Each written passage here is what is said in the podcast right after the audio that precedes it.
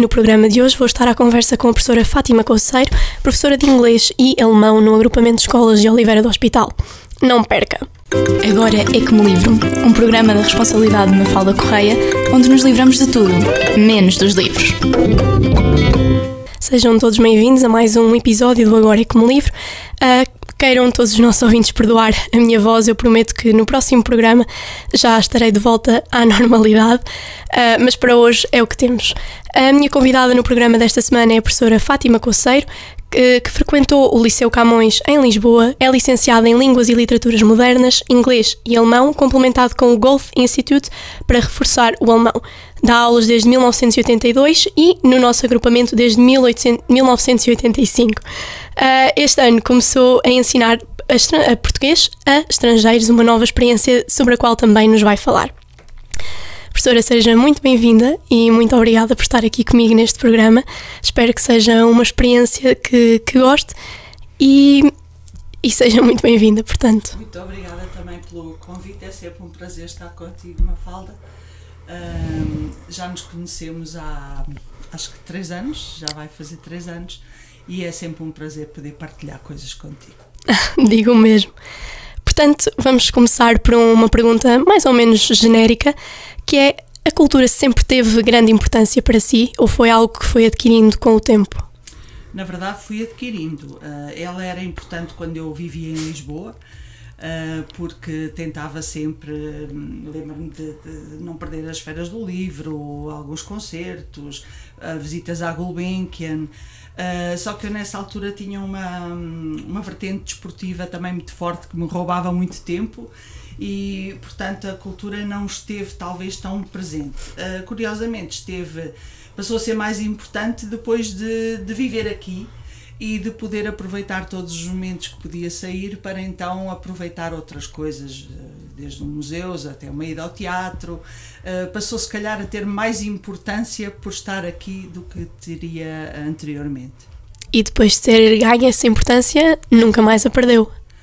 Ah, pois não, pois não. Tento sempre estar informada, fazer algumas leituras, fazer algumas pesquisas. Quando há coisas que leio que não, que não conheço, pois claro, tento explorar. Uh, e em termos de cultura também procuro sempre que saio uh, usufruir daquilo que nós temos tanto para, para aprender, quer aqui em Portugal, quer fora, uh, não, não é de perder e eu sei que realmente conhece já muitos países. Sempre que vai para fora do nosso país, gosta de conhecer a cultura desse país a fundo, nomeadamente a literatura. Ou... Uh, a cultura em geral, claro que nunca deixo de, de fazer incursões pelas, pelas livrarias, é sempre uma coisa que me interessa. Um, são, são de facto locais onde eu gosto sempre de ir e, e parece-me que hum, nos sítios onde tenho estado que a oferta realmente é bastante grande uh, vou encontrar alguns títulos da literatura portuguesa traduzidos o que é sempre uma coisa Sim. agradável Uh, e de facto traduzido para inglês há também muita coisa, portanto gosto sempre de dar assim uma volta por, por livrarias e ver o que há para, para adquirir. Normalmente é sempre o meu problema, é o peso na bagagem, uh, que são os livros que eu quero trazer. um, e pronto, tenho realmente essa curiosidade e que é muito bom. Mas apesar de um, o seu gosto pela cultura só se ter desenvolvido mais quando veio para Oliveira do Hospital, a verdade é que muito cedo, ainda em Lisboa, percebeu que queria seguir alguma coisa relacionada com as línguas e, portanto, também com. Com as línguas, eh, claramente. Uh, isso é uma coisa de que eu sempre gostei muito e eu gostei muito, de, na, na altura estava no Liceu Camões e gostei muito daquele período em que pude ter contato com o francês, com o inglês, com o alemão. O meu horário era quase todo só línguas. É? Tinha o português e depois tinha estas três línguas e eu já nem me lembro das outras disciplinas, portanto, estas realmente eram as que tinham depois eu até eu tinha perguntado aqui à, à nossa anfitriã se podia trazer uh, alguns livros e eu lembro-me de este foi um dos primeiros livros que eu recebi em inglês. Uh, claro que há sempre aquelas coisas que os pais gostam de dizer. Lembro da minha mãe, da minha tia, dizerem que eu com um ano já não sei se tinha alguém conhecido que estaria em França e que eu sabia dizer à demain e au revoir. E, pronto, essas coisas que as, engraçadas que as crianças fazem, mas nessa altura não tinha qualquer consciência. Agora sim, mais tarde eu passei a interessar-me bastante por, pelas línguas. Um, e, e, isso também nos ajuda, uma língua é uma cultura, não é? é uhum. E portanto, a partir daí há curiosidades que vão aparecendo. E hoje em dia, falando tantas línguas e conhecendo outras, talvez não fluentemente, mas conhecendo, uh, há alguma em que na qual prefere ler ou o português está sempre na primeira opção? Eu diria que o português está sempre na primeira opção, sim. Mas depois em, em inglês, eu também não, não sou, eu consigo entender-me em várias línguas. Eu não sou uma poliglota assim. Uh, estás a dar-me assim uma, uma imagem de que eu falo muitas línguas. Também não é tanto assim, mas interessa-me realmente as línguas e, e percebo várias línguas. Agora, ler, realmente eu gosto de ler acima de tudo em português. Uh, mas depois, talvez em segundo lugar, uh, o, português, o, o inglês, uh, mas leio em espanhol também sem, sem problema, e, e em alemão e, e, em francês também. Eu tive, acabei por ter muitos anos de francês, uhum. na, nossa, na nossa altura, o nosso currículo também tinha muitos anos de francês quando seguíamos as humanidades, e portanto também tenho alguma facilidade no francês, sim. E que vantagens é que encontra em ler em línguas que não são o português? Uh, eu gosto muito da, da comparação entre línguas e, portanto, acho sempre muito interessante encontrar uma determinada palavra que eu vou ver a origem dela e ela diz-me qualquer coisa noutra língua, e, portanto, faço sempre estas analogias, o que acho que são muito úteis para ir trabalhando aqui o nosso cérebro e para nós irmos uhum. encaixando as línguas todas umas nas outras. E a verdade é que as coisas não são assim tão diferentes. Realmente, a, a raiz da maior parte das línguas é a mesma e, portanto, nós vamos encontrando em diversas línguas palavras que, afinal de contas, são muito semelhantes e que existem em quase todas elas. É, é muito interessante ver isso. Às vezes brinco com uh, alguns amigos, estou-me a lembrar de um amigo espanhol que fala um dialeto da, da zona dele, ele é das Astúrias, e eles têm o Bable, que é uma, uma língua mais própria e mais regional, e é engraçado que quando ele diz termos em Bable, esses termos são bastante mais parecidos com o português. Lembro-me do nosso colega belga também, com quem já fazemos intercâmbio há muito tempo, e ele, embora agora já não tenha feito parte dos grupos de intercâmbio, mas intercambia comigo todos os anos, vai sempre visitar. Uh, e quando ele também começa a falar no dialeto dele, uh, também há muitas palavras que, que, coincidem com o português. Portanto, no fundo, no fundo, há qualquer coisa ali uhum. por trás que liga muito as línguas. O que também facilita bastante. facilita bastante e que nos faz refletir e, e, e de facto. Uh, até agilizar a nossa mente às vezes para conseguirmos entender melhor, não é? Uhum. Porque ao fim e ao cabo há semelhanças e portanto isso torna a comunicação também mais fácil. E em termos de livros, uh, sente que tem alguma vantagem por poder ler noutras línguas, por exemplo, em ter acesso a livros que ainda não estão traduzidos em português? Ou não é o seu caso? Uh, não, poderei fazer isso pontualmente, mas não, não busco. Uh, é que também estou numa, numa fase em que eu gostava muito de ler muitas mais coisas. Eu tenho prateleiras de livros que ainda não li e que gostava de ler ou que até gostava de, de reler. Uh, mas o tempo já, já vai faltando, uhum. não é? E portanto, não, não, não estou. Às vezes sai uma novidade qualquer, mas, mas sai.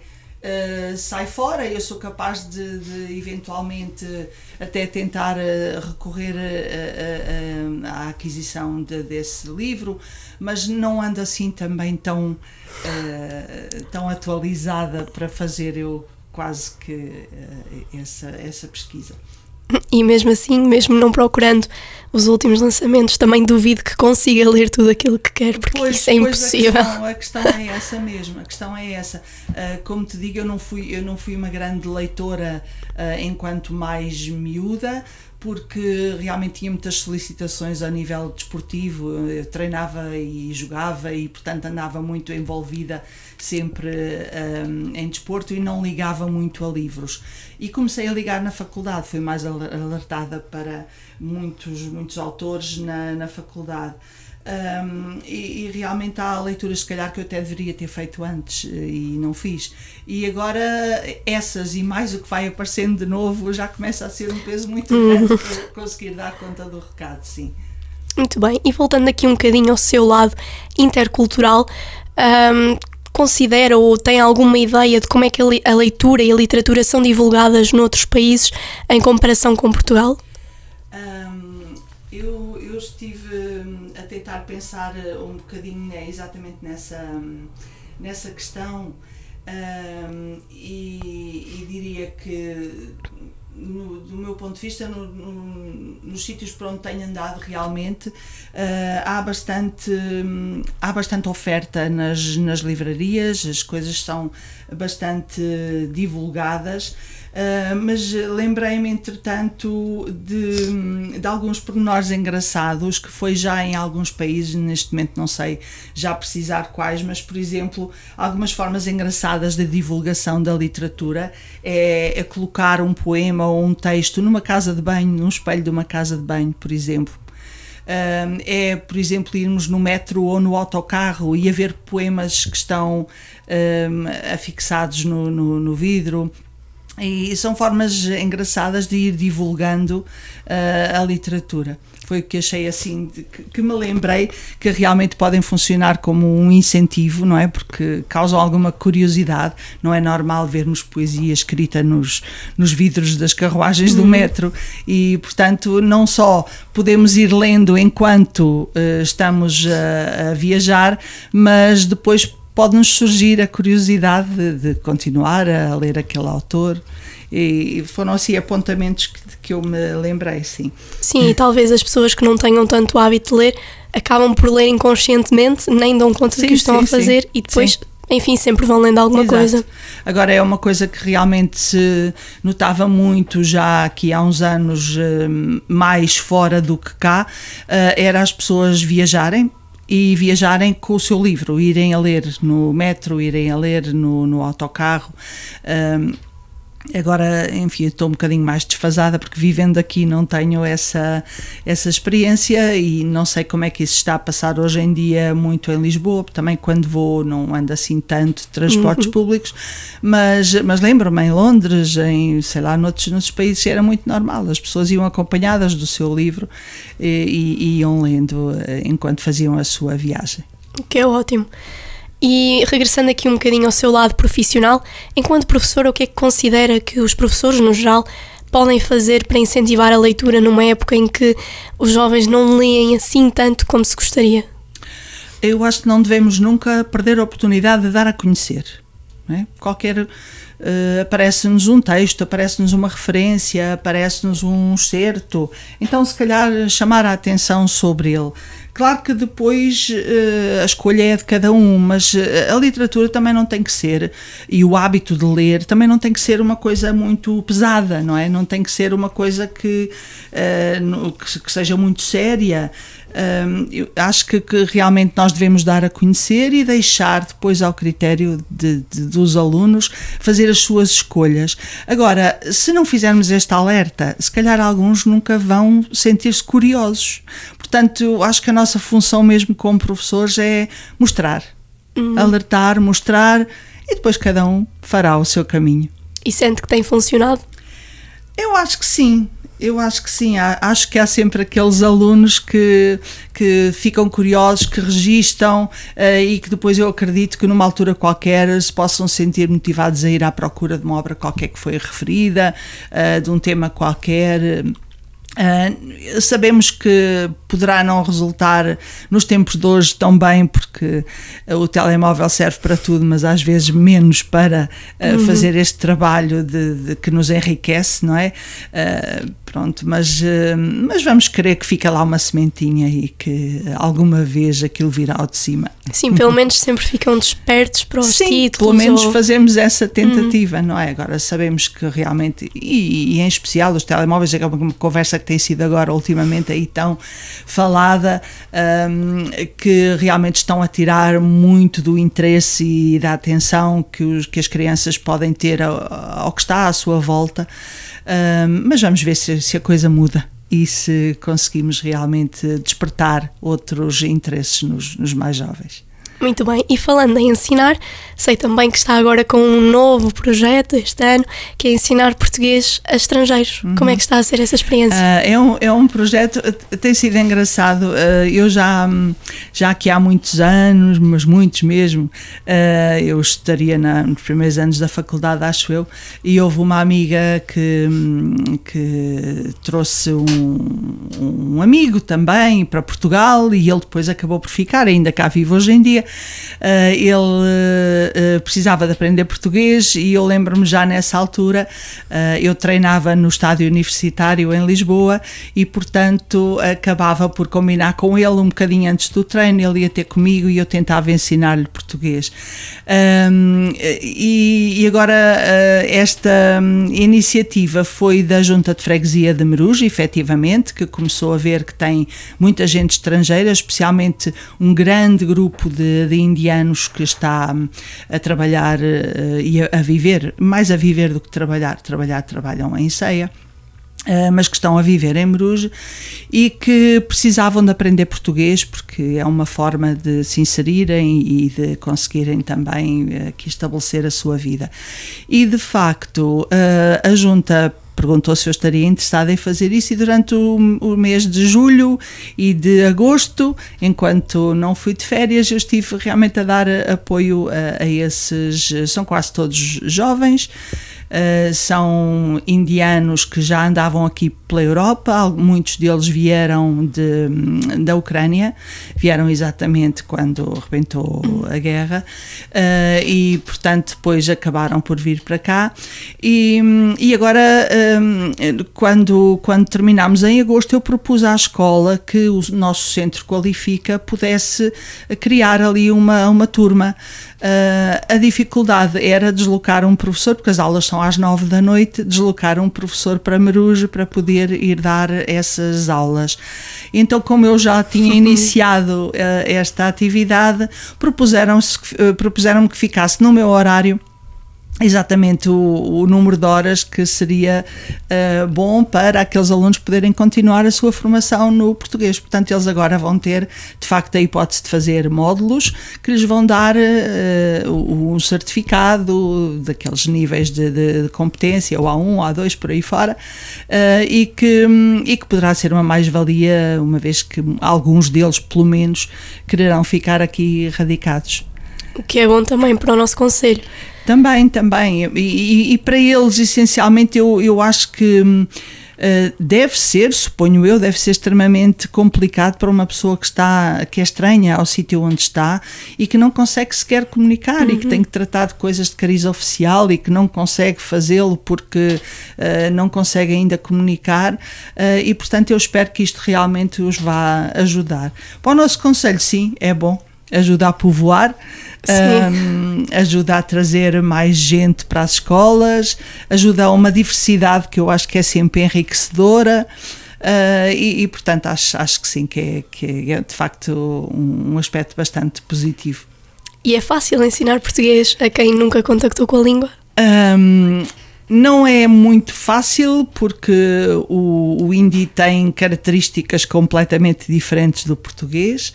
Um, mas a verdade é que eles eh, que já cá estavam a trabalhar já começam a ficar com o ouvido de alguma maneira familiarizado com o português. Há que fazer muita correção a, eh, a nível de pronúncia um, e, e, depois há que hum, insistir bastante. Eh, na, será, nós temos umas formas verbais muito complicadas, não é?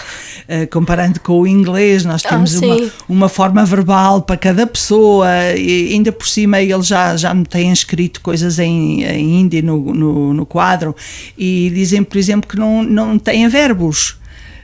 Um, falam acima de tudo à base dos substantivos e portanto uh, torna-se bastante complicado eles fazerem a assimilação deste uh, de, de, uma língua que é tão diferente da deles. Hum. Agora, do ponto de vista cultural, é de facto bastante enriquecedor. Eu acho que é para eles, é para mim. Uh, vou sempre aprendendo alguma coisa com eles. Uh, eles tam eu também não perco oportunidades de lhes fazer referências históricas, culturais também do nosso país, para que eles também possam aprender. Um, e, e, pronto, e o grupo tem-se vindo a alargar eh, e aqui o Centro Qualifica tem divulgado também e estão outras pessoas, estão alguns holandeses e alemães e ingleses que também já se juntaram a este grupo e, e é engraçado ver que há uma curiosidade relativamente a uns e a outros e que ficam no final da aula, ficam ainda a conversar porque o alemão interessa-se por saber como é que é a vida deles cá, eles querem saber qualquer outra coisa, será uhum. do do, colega holandês, uh, e é muito engraçado, realmente é uma dinâmica. E depois tenho que dizer que é um grupo extremamente cordial e respeitador e, e interessado. E que vão para ali depois de um dia de trabalho, não é? Uhum. Não é uhum. fácil começar às nove da noite até às dez e meia, mas a verdade é que às vezes saímos lá perto das onze, uh, porque, porque as coisas se proporciona, a conversa proporciona outros momentos e, e tem sido muito gratificante. E é muito bom também uh, demonstrarem essa curiosidade com outros países, com outras nacionalidades, mas isso também vai facilitando a própria integração deles. Sim, sim, sim. Sim, eu, eu acho, apesar de tudo, que eles vivem muito isolados. Uh, e isso não são só os indianos, porque esses eu percebo, porque têm dias de trabalho bastante longos, uh, mas até outras nacionalidades que nós temos por aí e que se reservam muito ao local onde vivem uh, e estão isolados e contactam eventualmente com outros da sua nacionalidade, mas não tanto com, com, com o português, não fazem uma grande imersão na, na nossa língua e na nossa cultura. mas, mas sim, certamente que quando quanto mais eles se sentirem à vontade na língua, mais fácil será uh, estarem uh, claro. integrados, não é? Muito bem, e agora vamos começar a caminhar para a fase final desta nossa entrevista e vamos voltar aqui uh, à literatura e aos seus gostos literários em concreto, porque já falámos há pouco que tenta e quer ler e reler alguns livros que ainda tem, uh, mas os seus gostos literários foram variando, vão variando ainda hoje ou nem por isso? Eh, de alguma maneira vão variando e são variados. Uh, penso que sim, que são variados. Um, ao longo da, da, minha vida andei ali assim pelos clássicos da literatura portuguesa e inglesa e alemã, uh, sei lá, o, o Essa, o Saramago, a Agostina, o Miguel Torga. Um, relativamente aos, aos estrangeiros, Uh, sei lá, eu lembro de uma altura, por exemplo, em que eu lia muito Agatha Christie, achava uhum. piada aos policiais, portanto, policiais é outra coisa de que eu também, agora não tenho lido, mas que, que gostei de ler a determinada altura. Uh, normalmente gosto do romance histórico ou que, ou que traga algum contexto histórico. Um, e aí procuro ler uh, sobre. Uh, há uma coisa que eu leio muito, que é sobre a Segunda Guerra Mundial, porque realmente é, é assim um, um, uma parte da nossa história que, que acho tão impressionante que não me canso de ler coisas sobre a Segunda Guerra Mundial. Um, e, e, às vezes uh, leio autores, sei lá, como Anthony Beaver, que é até de algum modo historiador e, portanto, mas também outros livros que, que, sejam ficção, mas que abordem o, o tema. Um, eu lembro, por exemplo, não sabia muito sobre a Guerra Civil Espanhola e achei piada também a, a ler o Hemingway, que, que foi jornalista e esteve em, em Espanha durante a Guerra Espanhola e, portanto, a Guerra Civil Espanhola e, portanto, também conta algumas coisas sobre isso. Uh, mas também gosto de ler sobre direitos humanos e, portanto, alguns uh, autores, será um James Baldwin, por exemplo, que fala muito da condição negra um, e das, das, discriminações. E depois, numa dada altura em que aprendi um bocadinho de russo, também me interessou uh, ler alguma coisa sobre a Rússia, então peguei assim no Tolstói e, e, e li, lembro que Liana Karenina, e, enfim, eh, vou tentando variar uh, os meus gostos. Há um, um tipo de, de, livros que eu também tive assim uma fase que achei piada, que é um, um autor americano, penso, Bill Bryson, que, que fala muito sobre viagens, sei lá, o, uh, uma viagem à Austrália, ou fala muito sobre os ingleses, um, e portanto, se calhar até em inglês, agora não estou, não estou bem certa. Uh, e acho piada porque também nos traz muito do que, do que são outros países e outros povos e outras maneiras de de encarar as coisas.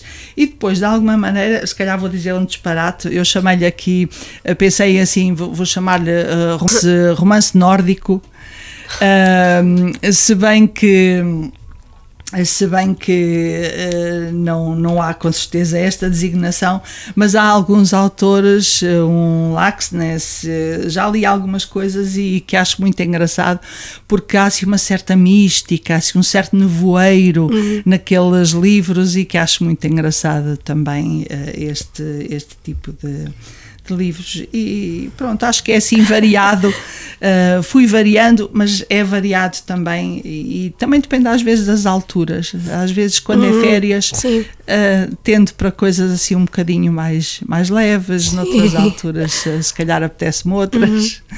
e vou variando. Mas falou aí, fiquei curiosa do, da questão dos livros da Segunda Guerra Mundial. Uhum. Não sente que de alguma forma escrever uh, sobre a Segunda Guerra Mundial se tornou mais num projeto comercial do que propriamente divulgar uh, as verdades históricas da, da guerra? Sim, isso claramente, isso claramente. Nós agora encontramos uh, uma série enorme de autores que nos falam de, de pequenas histórias dentro sim. da Segunda Guerra Mundial e isso sim, acho que se tornou um bocadinho uma exploração do tema de uma forma mais comercial. Por isso é que eu referi aqui este Anthony Beaver, porque é um livro sobre Berlim, sobre a queda de, de Berlim uh, e que eu gostei muito de ler. É um livrão enorme, mas gostei muito de ler uh, porque realmente ele é historiador, penso eu mesmo, e, e, portanto a visão será com certeza uma coisa mais, mais real, digo eu. Uh, e portanto não é tanto aquele romance, sei lá, a costureira de Dachau, como, é uma pequena história, uhum. não é? Uhum. Pode ter interesse e terá alguns traços de, de, de apontamentos históricos claro. sobre, uh, sobre esse tempo, mas efetivamente é uma historinha. Um, agora, de facto eu lembro, por exemplo, e agora que iremos a Estrasburgo, uh, quando fizemos esta viagem a Estrasburgo com outro grupo, aqui há uns anos, procurámos ficar mais tempo e dar, um, e, e, dar aos alunos mais qualquer coisa do que apenas aquela, aquela sessão no Parlamento. E eu procurei se havia alguma coisa relacionada com este tema, e nós fomos parar a um campo de concentração perto de Estrasburgo, uh, que era era uma extensão de qualquer outro campo, que já não, não me lembro exatamente qual era, e, e fomos visitar o campo. Eu lembro nessa altura de ter comprado também aí, em francês, um, um livro que era essencialmente depoimentos de, eh, de prisioneiros que estiveram naquele campo de concentração. Portanto, visitar o campo e depois trazer o livro e ler os depoimentos daquelas pessoas que falavam das câmaras de gás para onde eles foram e onde nós tínhamos estado.